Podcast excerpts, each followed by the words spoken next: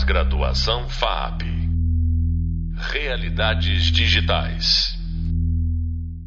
Olá, sou o professor David Oliveira Lemes. Estou hoje aqui com o professor Rafael Rossetti, professor universitário e empreendedor na área de games, para conversarmos sobre o que faz um bom level design. Rafael, muito obrigado por estar aqui com a gente. Deixa a palavra aberta aí para você se apresentar, falar um pouco dos seus projetos. Né? Fala quem é o Rafael para quem está nos ouvindo. Legal, legal. É um prazer aqui estar com vocês.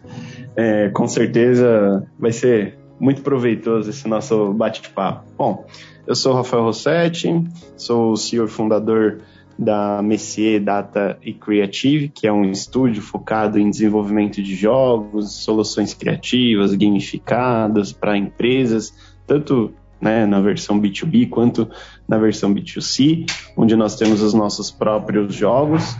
É, também já tive algumas experiências aí no laboratório de simulação em cenário da Marinha, na é, Escola Superior de Guerra e assim por diante. Já atuei também em bancos, né? Na minha, minha formação lá anterior profissional foi, foi em banco, então onde eu tive a oportunidade de trabalhar com investimento e assim por diante.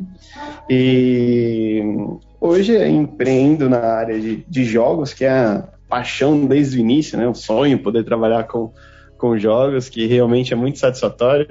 Tem a, a capacidade de te deixar maluco como qualquer outra carreira, mas é, é muito gratificante, de fato. Então, Rafael, e olha só, olhando aí para os projetos que você já desenvolveu, os projetos que você já participou, que você já colocou no mercado, eu acho que a gente vai ter um momento que a gente vai poder falar disso também, mas antes tem uma pergunta aqui para a gente começar nossa conversa, né? Para você e para o Rafael, o que de fato faz um bom level design? Não, ou, ou, melhor, antes de a gente começar, né, antes de falar do bom level design, para o Rafael, o que, que é um level design? Olha, essa é uma pergunta muito interessante, né? Porque level design não é simplesmente pegar e sair fazendo a fase do seu jogo de forma aleatória ou sem pensar muito no que né, colocar ali. O level design, para mim, é uma das coisas mais importantes que você tem ali na hora de decidir o que colocar e o que não colocar no jogo, né? Porque ele vai te ajudar, ou ajudar, na verdade, o jogador a se manter dentro daquele estado de flow que a gente costuma né, comentar, que é aquela relação entre desafio e habilidade. Então vamos imaginar, se você pegar um cenário 2D, né, onde tem lá o level design do. Ah, vamos pegar o, o, Mario, né? Que é aquele joguinho bem simples, né? Tem um bonequinho que sai correndo, ele pula, pula em cima dos inimigos, né? E assim por diante. Se você não colocar uh, os bloquinhos no lugar certo, considerar qual é a distância do pulo que ele vai dar, né, onde que vai ter inimigo, que tipo de inimigo, né, porque dependendo do inimigo que você coloca, ele pode facilitar ou dificultar a sua vida para simplesmente pular um buraco.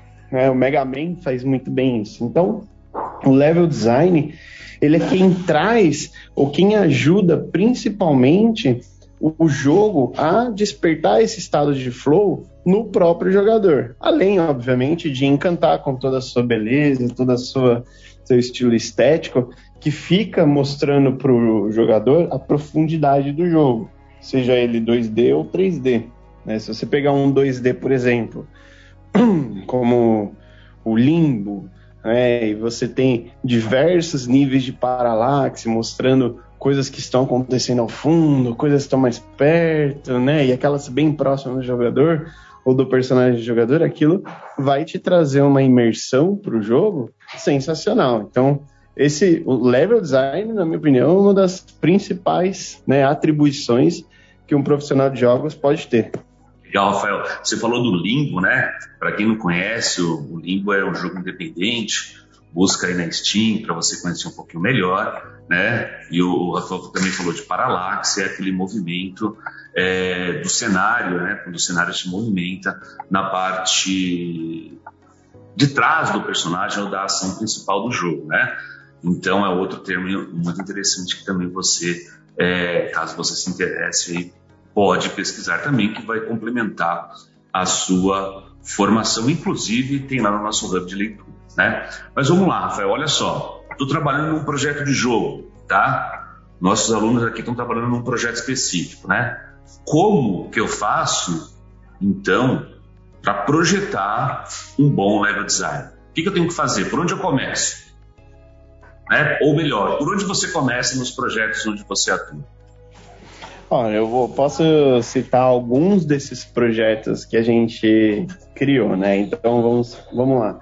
Se eu pegar o Ops Castle, que é um jogo que a gente disponibilizou na Steam, né? É um jogo de terror que envolve a história do castelinho da Rua Apa e onde o nosso objetivo era justamente proporcionar uma experiência em um ambiente realista ou que tivesse ali, né, características realistas de quem conhece o lugar, por exemplo, né, de quem é, pode ter visitado ele de alguma forma. Então, nosso primeiro ponto foi fazer uma visita técnica e descobrir qual era a planta daquele lugar.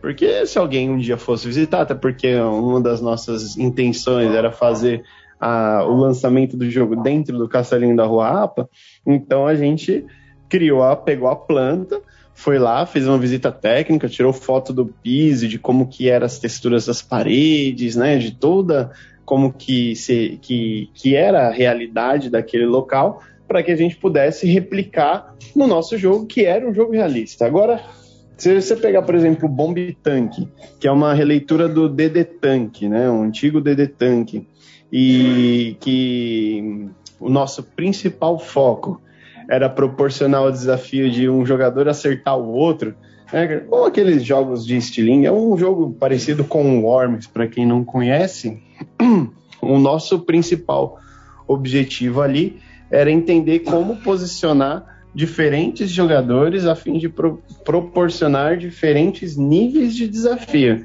Então, sendo dessa forma, o mais importante na minha concepção para você iniciar um level design é justamente você entender qual é o objetivo do seu jogo para o seu jogador.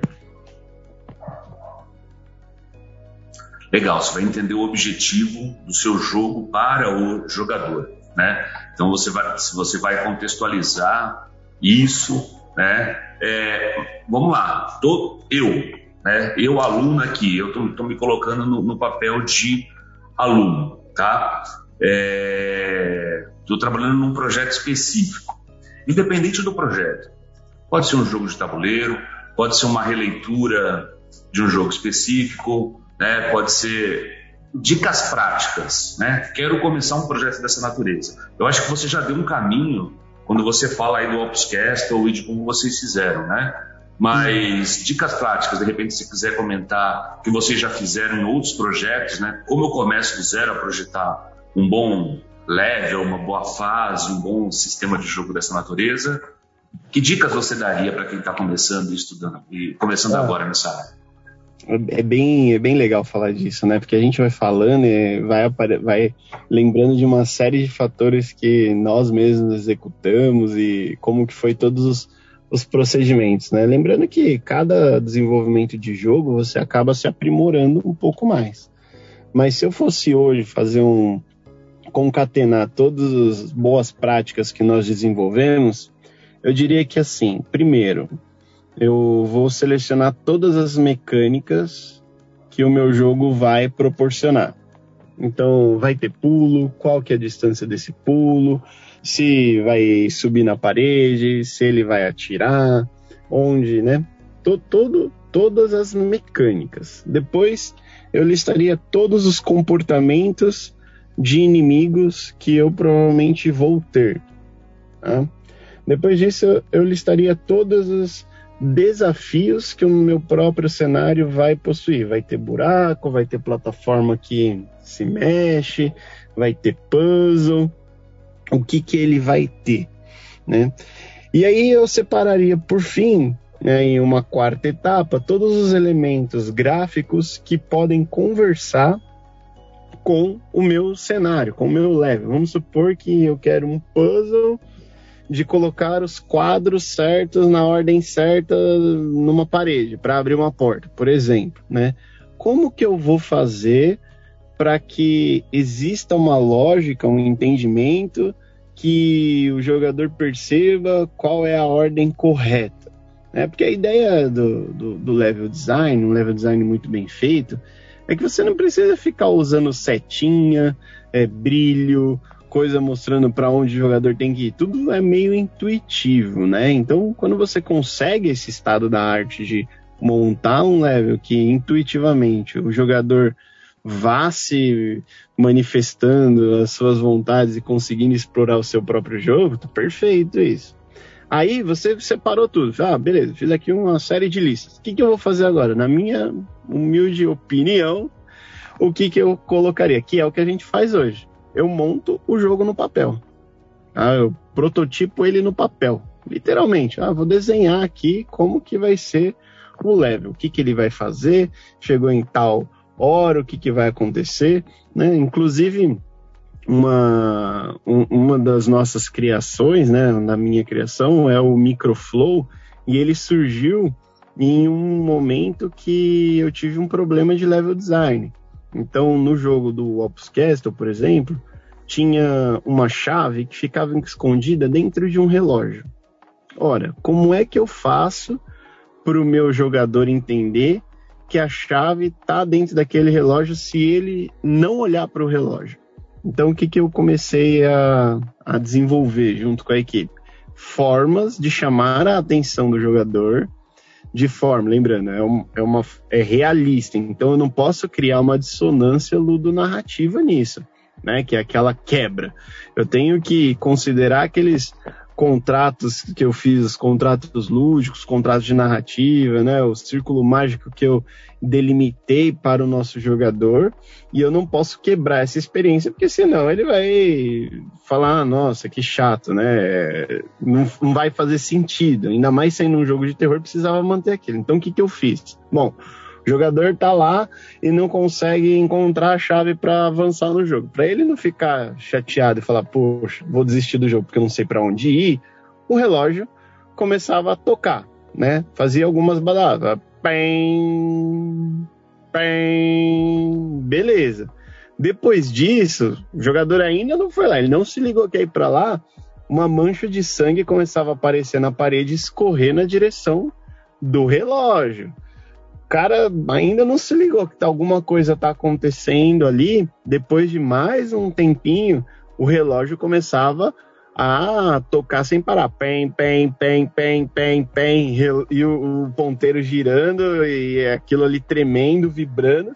E isso eu podia fazer porque dentro dos contratos que eu fiz com o meu jogador, ele entendeu que ali poderia existir forças sobrenaturais, fantasmagóricas, né? E por que não alguma força possuindo ali o relógio.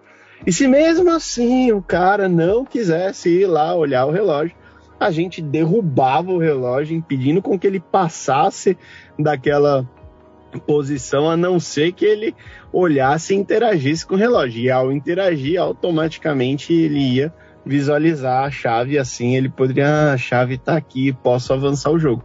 Então, esses pontos que, nós, que eu chamo de microflow, é objeto de, de, de tese minha aí, né, de estudo, é, foi batizado por nós aí, é, ela traz esse modelo de entendimento do level design para que o, o, o, desenvolvedor entenda a importância dele e das escolhas. Então, assim, fiz tudo isso, fiz o protótipo, etc e tal. Começo a descobrir os problemas que esse level está me trazendo para o jogador aí eu começo a criar coisas que funcionem para ele. Se no seu jogo funcionar, por exemplo, uma parede invisível, beleza, você põe uma parede invisível. Mas se não houver outras formas, né, mais interessantes que corroborem com toda a narrativa que você está criando, né? Porque o level ele também conta a história. O level traz para o jogador o que está se passando. Se você pegar Donkey Kong, né, e você colocar ele numa fase, trocar lá toda a floresta que ele tem, colocar uma cidade, você muda totalmente o contexto do que seria o Donkey Kong. Né? Tanto que o, o, Mario Odyssey traz isso, né? faz isso de uma forma fantástica. Se você pegar toda a, a exploração do level design que ele traz. E mais um detalhe, né? E já indo lá na frente. Sei que você não me perguntou, mas vou engater a segunda. Vamos, vamos lá, vamos lá. A terceira. O que acontece? Lá na frente, você vai perceber que o level design vai ser o seu principal aliado para aumentar tempo de gameplay. Pokémon faz isso. Se você pegar que o Pokémon ele permite você explorar algumas áreas do, do cenário e depois voltar para explorar essas áreas de cenário, porque você ganhou uma habilidade X lá na frente, isso causa um fator replay e permite com que o jogador vá aumentando aquele, aquelas horas de gameplay, né? Pensando em Steam, a gente é interessante ter mais de duas horas e assim por diante, para também você não cair no, a besteira de começar a ter um jogo curto e os jogadores pedirem reembolso, caso seja um jogo pago, enfim, aí já entra em outras searas, mas o level é o seu principal aliado nesse quesito. Legal, Rafael. E olha só, pessoal, o Rafael citou aqui, né, o projeto Opus Castle. Sugiro que vocês busquem lá o Opus Castle na Steam, né? É, e quem se interessar, enfim, pode comprar ali. Ele, ele me corrija se eu estiver errado, Rafael.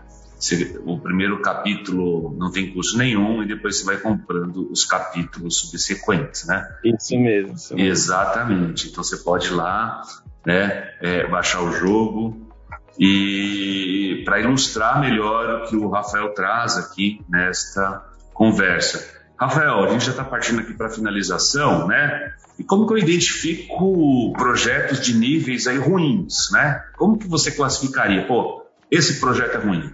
Né? Você já falou como que você faz para você projetar e desenvolver o bom, né? E como que eu identifico o que é ruim? Olha, é. essa é uma, é uma pergunta bem capciosa, é bem, bem, bem maneira essa pergunta, né? Olha, o primeiro ponto é o seguinte: você, quando você começa a jogar e as coisas parecem desconexas ou simplesmente mais do mesmo, a tendência é que o jogador entre nessa boring zone, né? Que desista de continuar explorando ali o seu, o seu jogo. Então, você quer fazer um jogo 2D, plataforma pixel art, que toda empresa indie brasileira faz? Você pode. Mas tem que ter alguma coisa diferente. Tem que ter um cuidado extra. Você quer fazer um jogo 3D FPS, que tem muita empresa que faz, que vai concorrer com as grandes? Você pode mas você tem que tomar um cuidado absurdo. Né? Quando você vai mostrar, você vai fazer o.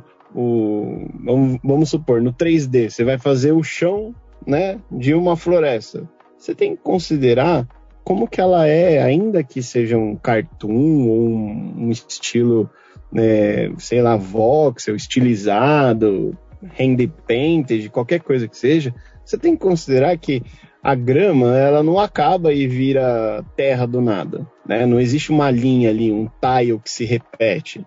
Você tem que tomar um cuidado para fazer aquilo ficar bonitinho, né? Ter um, um, um degradê ali, uma, uma transposição entre um ponto e outro que vai mostrando a transição, né, da terra para a grama e assim por diante. Então, esses cuidados de tiles, de montagem, elas devem ser super consideradas. Porque se você ficar só repetindo, só repetindo, sem noção de progresso, sem, sem o cuidado de mostrar detalhes, ainda que sejam detalhes sutis, entre transições de, de terreno, de fase, né?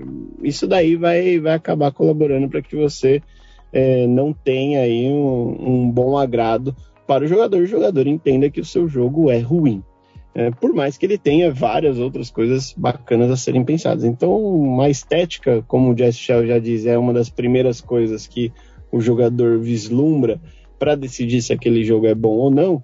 Eu cuidaria bastante da estética do seu level para trazer esse jogador para perto de você. Ou seja, todo cuidado né, aos detalhes aí é fundamental. E testar também é fundamental, né? Teste atrás de teste, repetição de ciclos, para justamente refinar o projeto, né? Muito bem, Rafael. Né? Agradeço demais a sua participação aqui nesse podcast, tá? É, muito obrigado por compartilhar conosco e, e, com as alunas e com os alunos aqui a sua experiência, né? É, tenho plena certeza que vai engrandecer ainda mais a formação de, delas e deles. Olha, eu desejo uma muito boa sorte a todos eles, né? Todos os alunos e alunas. É, não desistam, insistam bastante, porque, como eu disse, a área de jogos ela é muito gratificante, mas ela também pode te deixar transtornado, maluco, como qualquer outra área profissional. Então, assim, insiste que vai dar certo. Persiste, né? Persiste é melhor do que insistir. Boa sorte é, a todos. É isso aí, muito bem. Ó, pessoal, você acabou, vocês acabaram de ouvir aí mais um podcast sobre jogos, desta vez com o professor Rafael Rossetti. Sobre esse tema, convido você a saber mais no Hub de Leitura, que é nosso e-book, e nos livros Fundamentos do Design de Jogos, nos volumes 1, 2, 3 e 4, indicado aqui no e-book da disciplina. O próximo podcast é dicas para quem quer ingressar na indústria de games, e abordar temas como carreira, portfólio, né, e desenvolvimento de games, claro, além de outros temas que te ajudará a entender cada vez mais este complexo e fascinante mundo dos games. Até breve. Pós-graduação FAP Realidades Digitais.